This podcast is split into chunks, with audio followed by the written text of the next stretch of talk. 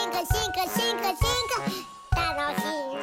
ーい害虫 VS 天敵4ということでよろしくお願いします、はい、よろしくお願いします。前回は海外の天敵を日本に輸入する話でしたけれども今日は一体何について話してくれるんでしょうか今日はですね、海外から持ってくるんじゃなくて、もう地元にいる地域の天敵を生かしたお害虫の防除について話したいと思います。ういっす前回までやってたこう海外からこう天敵を持ってくるっていうのは特定の害虫に対してうんうん特定の天敵うんうんうん要するにスペシャリストってことなんだけどね おその矢の根貝殻虫っていうのに寄生する蜂はその矢の根貝殻虫しかアタックしないわけオムライスしか食べないみたいオムライスしか食べないなんとかさんみたいなな、ねあ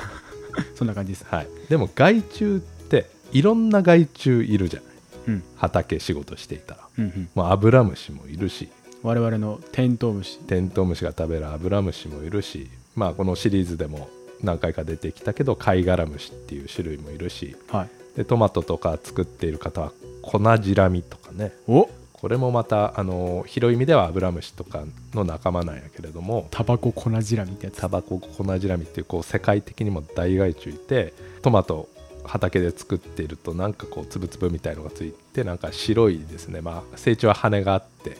飛ぶんやけども粉じらみっていう害虫います、はいあとまあナスとかで被害のあるアザミウマっていうまあこれはまた全然違う種類の昆虫なんだけどいるし葉っぱ食べるガの幼虫、はいイモムシとかはいっぱいいますといはいじゃあそのこんなたくさんの害虫たちに対していちいちそのスペシャリストの天敵を話すかっていうとなかなかそういうわけにもいかないと、うん本当いろんな種類がいるんでうんうんうんだからこういろんな害虫たちを食べてくれるジェネラリストの天敵を話せばいいんじゃないみたいな話ですねオムライスもカレーもピラフも食べるってことですねもうラーメンも食べますまあでも種類によってねそん何が何でも食べれないでだけど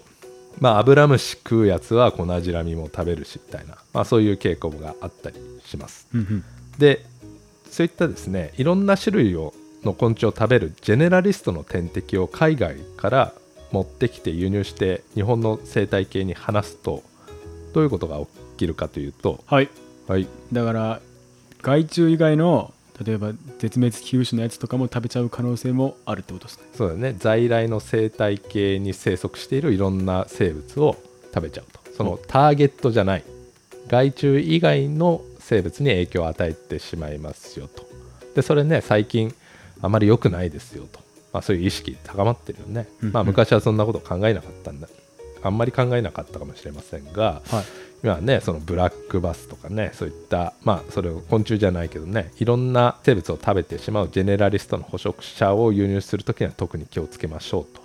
うん言われています、じゃあどうするかっていうとジェネラリストの特に害虫にかんあの天敵に関して言えばもうその地域にいる天敵使いましょうよとうんうんうんで専門的にはですね土着天敵と呼ばれたりしますけれどもね土着天敵土につくって書いて土着まあ土着の生物まあ在来の生物の天敵を利用して、えーうまく農業に生かしましょうということでをその路地ね野外であればもう自然界に生息しているいろんな生物まあクモとかねそういう重要な捕食者のね天敵いますけれどもそういうのをうまく活用して、えー野菜についている害虫とかをなるべくコントロールしましょうとうんいう話なんだけども今日の話はまあ主に高知県の話で施設園芸というかねビニールハウスの栽培の話なんだけどビニールハウスの場合は何ていうか、まあ、ちょっと野外とこう仕切りがあるわけで、うんうん外からこう天敵がね入ってくるわけじゃないんでうんどうしなきゃいけないかっていうとはい土着の天敵その地域にいるいる天敵を人工増殖すると、まあお、う飼育して増やして増やしたものをこうハウスにまくは話すとそういった取り組みについて、まあ、特に高知県での研究事例について紹介したいと思いますい。ういっすで今日の主役ははい高知県では我々おなじみかもしれませんがはい黒ひょうたんかすみかめ出た出たあのアリンコみたいな だからこの黒ひょうたんかすみカメ何かというとカメムシなんですねでもあれですよあのめっちゃアリに似てるんですけどアリ顔を見たらやっぱカメムシなんですおおなるほどね 本当純喜の言った通りちっちゃいですねもう本当1センチにも満たないはい黒くて、はいまあ、足6本あってまあ昆虫だから足6本あるんやけどあで歩き方もなんかちょこちょこしててはアリンコみたいですいはいだけどなんかアリってこう腹と胸の間がこうくびれてるじゃないはい蜂みたい黒ひょうたんカスミカメはやっぱカメムシだからってわけじゃないけどくびれてはないねあーなんかそこまで見てない気がするでもまあ本当黒くて、まあ、触覚とかもよく似ているとこれがですねカメムシなんだけどその天敵なんですね捕食者で他のちっちゃい害虫とかを食べてくれるとうんうんでそれ最初誰が見つけたというかこの害虫たちを食べてるのをこう見つけたかというと、はいそれはこの大学の研究者ではなくては農家の方なんですねいさすが特農家っていうんですかねそういう熱心ないろんな栽培の方法技術に関して熱心な、えー農家の方がですね、まあ、特に高知県だともうあの天敵を使った農業っていうのがこう普及しつつあったんで農家の方が他にもこう天敵いるんちゃうかとうんうんうんこうやっぱよく観察してたんでしょうねでそうしたらこうアリみたいなやつがなんか害虫食ってると。おこれなんか使えるんちゃうっていうことで高知大の先生に連絡があったという話でまあそういった農家の方と大学の研究者のねその連携のねこうネットワークとかが、まあ、すでにできていたっていうのはやっぱすごいなとは思いますけれどもうんうんで黒ひょうたんカスミカメっていう、まあ、ちっちゃいカメムシは普段何しているかというとクズ野外の、えーとクズっていう植物あるねあつるのせんつるあははいいはい、でそういうところにこうなんかついてるらしいですおーでそれをこう叩くとポロポロ落ちてくるとはいまあ実際はバシバシ叩いてこうなんか白いシーツとかでこう受け取るとで本当はあのクズだから丸カメムシとかいうねただの丸くてあのすんごい臭いカメムシとかやだでそれこそあの本当のアリがたくさん落ちてくるわけあじゃあもう見分けつかないんじゃ見ない分けつかないでその中から本当アリに似ているカメムシをこうあの見つけなきゃいけないんだけどそあのねそんなにたくさんいないのだからクズをバンバン叩いて黒ひょうたんカスミカメをこう取りましたとでそれをそのままビニールハウスにバッてこう巻くわけにはいかなくてやっぱり増やさなきゃいけないうんうんうんっていうことですね。で別にこのカメムシ自体は別に高知県だけじゃなくて全国に分布していてで、まあ、地域によってこう遺伝的な、ね、こう系統が違かったりするんやけども結局ですね高知大学の研究でその人工増殖実験室でうんこう飼育をうまくやってうんうん増やすことができるようになりましたと。おでこれがですねこの人工増殖が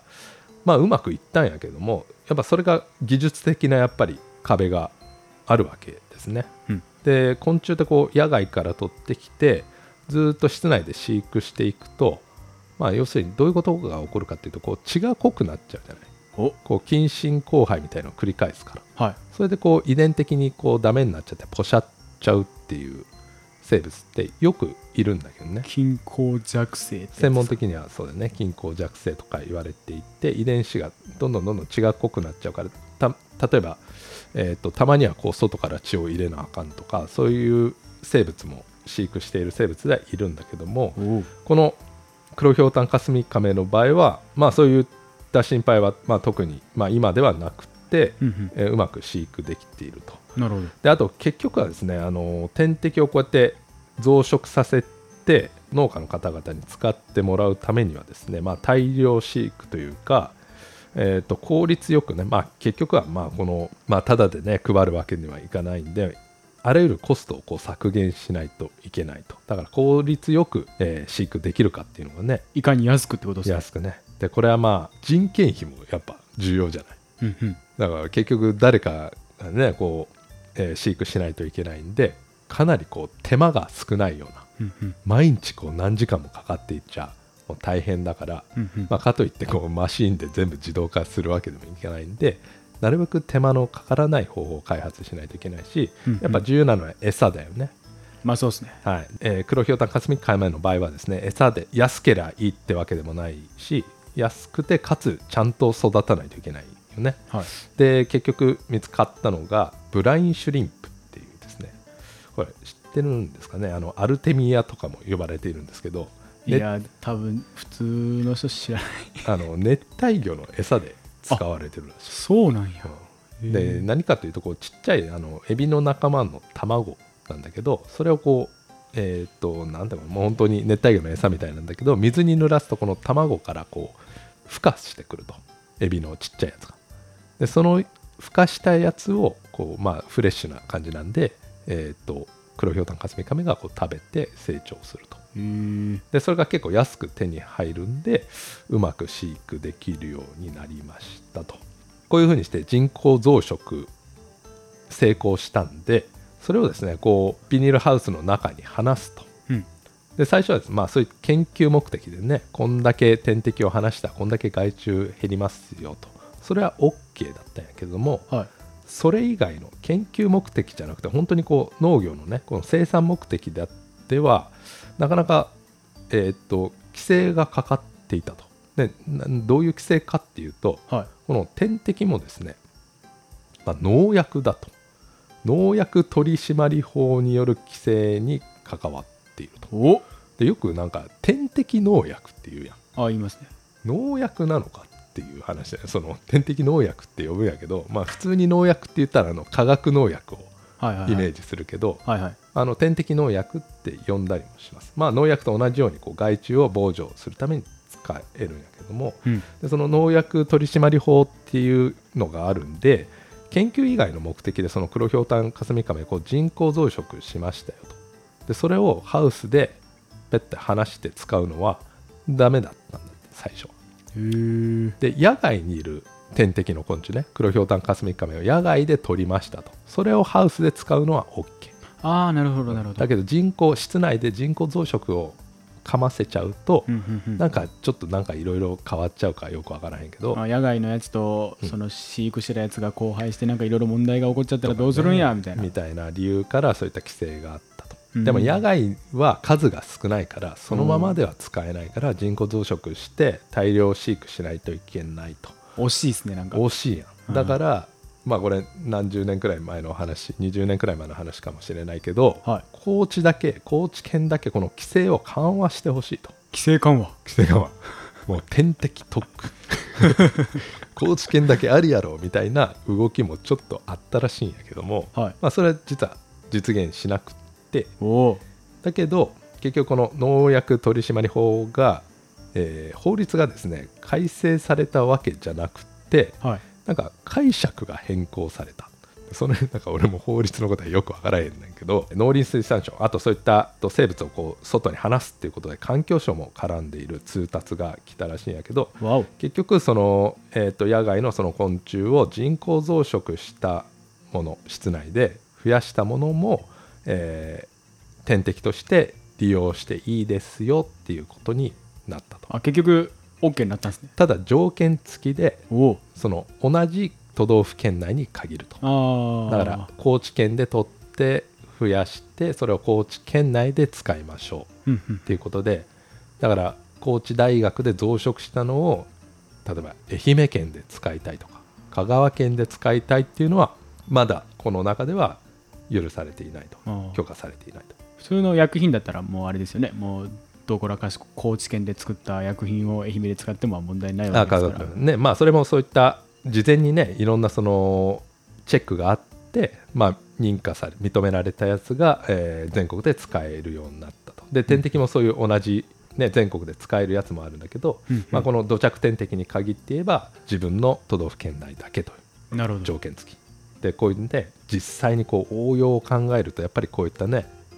規則とかね、うんうん法律の壁っていうのはやっぱあるわけだけども、まあ、この黒ひょうたんかすみかめねあの実用化もされていました。はい、でですねでもその害虫ってほんといろんな種類がいてはい害虫によって生態も異なるとうん行動の仕方とか、うんだから天敵土着天敵はジェネラリストって言ったけど全ての害虫に対して害虫を食べるわけじゃないのよそうめんは食べへんわみたいなそうそうそう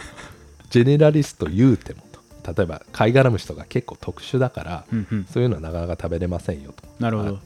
ああるんでだから天敵の方もですねいろんな天敵もその種類によってこういろんなタイプがあるとジェネラリストいういうてもこう守備範囲が微妙に重なっていないとうんうんうんうんだからどんどんどんどんその土着天敵として使える種類いないかなみたいなそういうことを今も探索し続けています。うんうんで今、えーっと僕も絡んでいるんだけど研究しているのがメスグロ離れ目イエバイ出たハエハエなんやけれどもこれハエってねもう衛星害虫ちゃうんかっていう話だけどハエも本当いろんな種類がいて生態が本当に多様ででこのメスグロ離れ目イエバイっていうのは天敵なんよねおお捕食者いいハエってことですかまああの農業にとってはいいハエでこれもこうで面白いのはこう空中で餌をキャッチするめちゃめちゃ捕食者じゃないですと、かで飛んでいる害虫って結構いるいますねやんあのアブラムシのハエ羽の生えてるアブラムシ有志中みたいな有刺虫っていうのがこうフラフラーって最初飛んできてでその羽の生えてるアブラムシをこがブリブリ子供を産んでアブラムシって大発生するやんイエスだから最初の羽の入ったやつを食べることができたら結構予防になるよねそうですねでもその空中でキャッチするやつってなかなかいないからこのメスグロ離れ目言えばいいんじゃないかなとおおであと飛ぶ害虫はだから粉じらみとか、ほうほうえー白くて羽がついてるんだけどあとねこのキノコバエっていう種類まあいろんな種類がいるんですが、はいまあ、キノコバエっていうハエの仲間だけどまあまあどちらかというと蚊に、えー蚊ねブーンって飛んでいる蚊みたいなやつだと思ってもらえばいいんだけどちっちゃくて、まあ、これも、えー結構いろんな、えー作物につくですね害虫で、まあ、生姜とかにつくやつもいるんだけれども結構幼虫がキノコバエの幼虫がネギとかあとイチゴの実の中に入っちゃうとおそうすると農薬とか効きづらいじゃないそうですね中に入っちゃうから。はいまあ、あと普通の天敵ね例えば黒ひょうたんカスミカメとかだとこう歩き回って餌というか害虫を探すんだけど入っちゃったらなかなか攻撃できないとうんうんうんでそのメスグロハナレメイエバイは成虫はこう空中で害虫をキャッチするんだけどはい幼虫はこの天敵の幼虫は土の中でえー育つんやけれどもはいそいつも捕食者なのおよう幼虫もなんか餌食って生きてるわけよはいだからそのでキノコバエの幼虫とかもそういう土の中とかにいるんでそういうのをこう土の中でアタックするとだから成虫の時も幼虫の時も天敵として活躍してくれるかもしれないということですげえ役に立つかもしれないってことですダねブルアタックという最こ強とじゃないですかではいということで研究頑張っているところですけども まあ全然まだまだ実用化の段階ではないですけれども、はいまあ今基礎的なことをね調べているところですういっすでですねまあこんな感じで、あのまあ、害虫いろんな種類がいるし海外からとかねどんどん新しい害虫がまた侵入してきたりしますうんだからこのシーズンねポッドキャストのシーズン害虫 VS 天敵終わりなき戦いと言いましたけども、はいまあ、ほんまは終わってほしいわけよ 終わってほしいよね矢のね貝殻虫みたいにもう天敵離したらもうハッピーともう害虫が低い密度で安定していますとそうなってほしいんやけどもはいもう全然そんなことなくて害虫ってどんどん新しいやつが出てくるんで、はいそのそれに対する天敵もね、えーどんどんどんどん新しいのこう探さなきゃいけないなということでまあその試行錯誤の連続かもしれないけれどもまあでもねその化学農薬だけじゃなくてこういったいろんな天敵ね、えー、と海外から輸入する種類だけじゃなくてこの土着の生物も種類も使っていこうっていうねそのオプションが増えているっていうのはなかなか面白いことだなと思いましたういっすじゃあ今日はこの辺でありがとうございましたはいありがとうございます